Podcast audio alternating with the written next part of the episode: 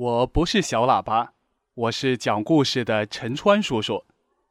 小朋友，今天跟你讲一个小猪扮成了大象的故事。有一只叫画画的小猪，不满意猪圈里的生活，便到菜园里拔了两根粗壮的大葱，当作象牙，插在了嘴巴两边。他又找到一段塑料胶管。套在鼻子上，成了一只像模像样的大象。猪圈里的兄弟们都夸他：“嚯，挺像只威风的大象嘛！”画画顿时觉得自己的身份比别的猪可高贵多了。那我为什么还要待在这小小的猪圈里，还要天天吃倒霉的猪食呢？画画非常不高兴的想：“嗯，他干脆跑出了猪圈，到森林里找大象。画画呀，要过大象的生活。他找到了，混了进去。大象妈妈发觉多了个孩子，仔细一瞧，这个孩子不对劲儿啊。”但是也没说什么，把他当做自己的孩子一样的照料。大象妈妈带着孩子们去吃草，画画吃不习惯，怎么嚼也咽不下。他想，这么高贵的大象却是吃草啊。接着，大象妈妈带着孩子们去运木头，画画的鼻子。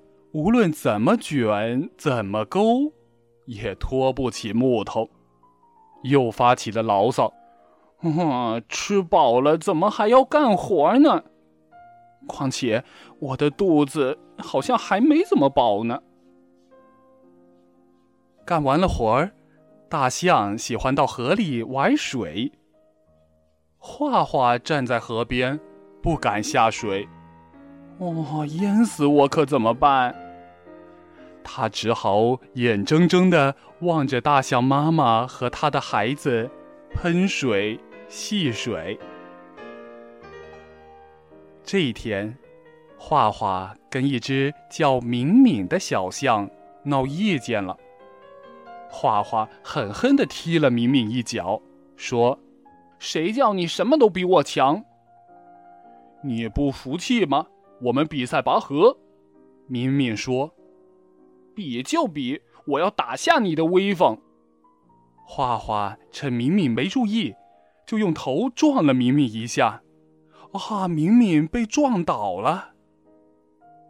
不过敏敏伸出了长鼻子，一下子卷住了画画的鼻子。敏敏还没使劲儿呢，画画的长鼻子就被拉了下来。那两根大葱啊！也哗啦一下子掉在了地上。敏敏愣住了，原来你是猪啊！小象们都惊呆了。画画把头一歪，慌忙的跑出了森林。